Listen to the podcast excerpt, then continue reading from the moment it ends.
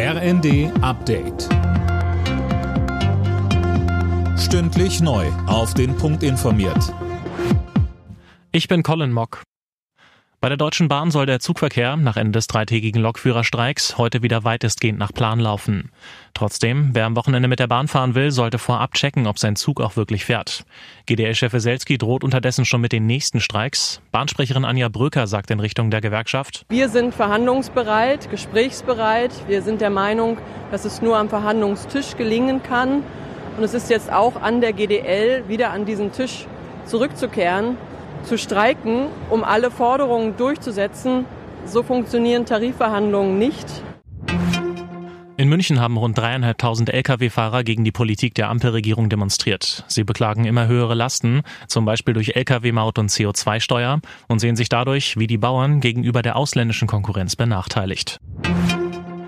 Mit der Rückkehr zum 19% Mehrwertsteuersatz haben die meisten Restaurants ihre Preise hochgeschraubt. Das zeigt eine Umfrage des Branchenverbands DEHOGA unter den Betrieben. Arne Brauer. Ja, drei Viertel der Gastronomen haben demnach schon gleich zum Jahreswechsel ihre Preise erhöht. Andere wollen jetzt in den nächsten Wochen und Monaten nachziehen. Und nur drei Prozent sagen, dass sie keine Erhöhung planen. Neben der Mehrwertsteuer machen den Restaurants auch die steigenden Kosten für Personal, Lebensmittel und Energie zu schaffen. Ein Drittel der Betriebe rechnet damit, dieses Jahr in die Verlustzone zu rutschen.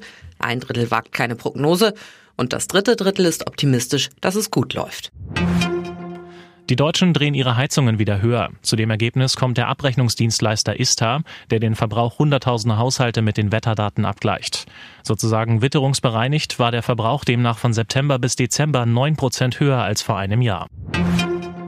Geprägt vom Gedenken an Franz Beckenbauer ist die Bundesliga nach der Winterpause mit einem Bayern-Sieg gestartet. Der FCB gewann zu Hause gegen Hoffenheim mit 3 zu 0.